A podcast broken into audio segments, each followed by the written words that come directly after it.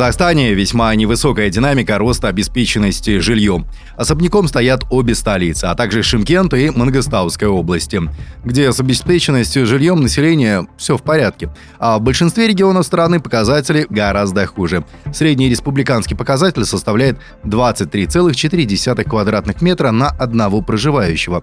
Относительно этих цифр самые низкие показатели оказались в Жамбылской области, там 18,1 квадратных метра, область области Жетысу, там 18,9, в Туркестанской области 19,5 и области Абай почти 20 квадратных метров. Почему сложилась такая разница цифр по регионам, рассказала эксперт по недвижимости Нина Лукьяненко. Ну, в первую очередь я бы сказала, что строительством жилья занимаются в большей степени частные компании.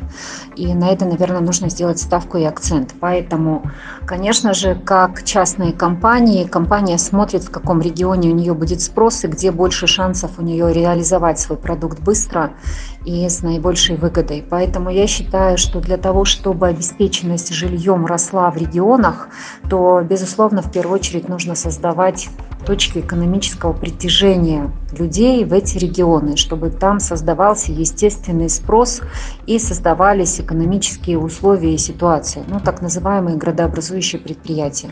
В нашем случае касательно всех регионов страны, наверное, наибольший интерес для покупки недвижимости представляют, конечно же, города это Астана и Алматы как центры экономических интересов граждан. Поэтому без э, вот такого развития регионов как таковых в плане бизнесов, любых бизнесов, условий экономических, ничего особо происходить не будет и от властей сильно, с моей точки зрения, не зависит.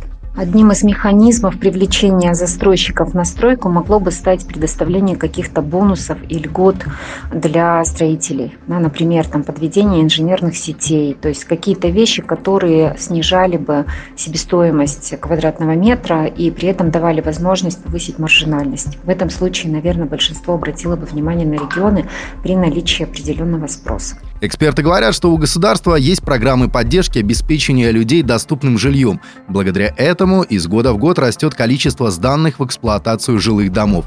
Так, по республике в 2022 году ввели в эксплуатацию 15,4 миллиона квадратных метров жилья. Но специалисты подчеркивают, что этого недостаточно. Динамика роста весьма невысокая, всего чуть больше 11%. Но я бы хотела отметить, что существует еще один показатель, который называется коэффициент коэффициент доступности жилья. У него тоже есть примеры расчетов. А, расчет э, показателя доступности жилья, он рассчитывается как отношение средних или таких так называемых медианных цен. Да? Медианы – это серединное значение цены а, к среднему располагаемому доходу семьи, который выражен в годах дохода. Проще говоря, он показывает, сколько годовых доходов семьи потребуется для приобретения, для покупки квартиры. И в данном случае, наверное, важнее гораздо именно этот показатель понимать, как через какое, определен...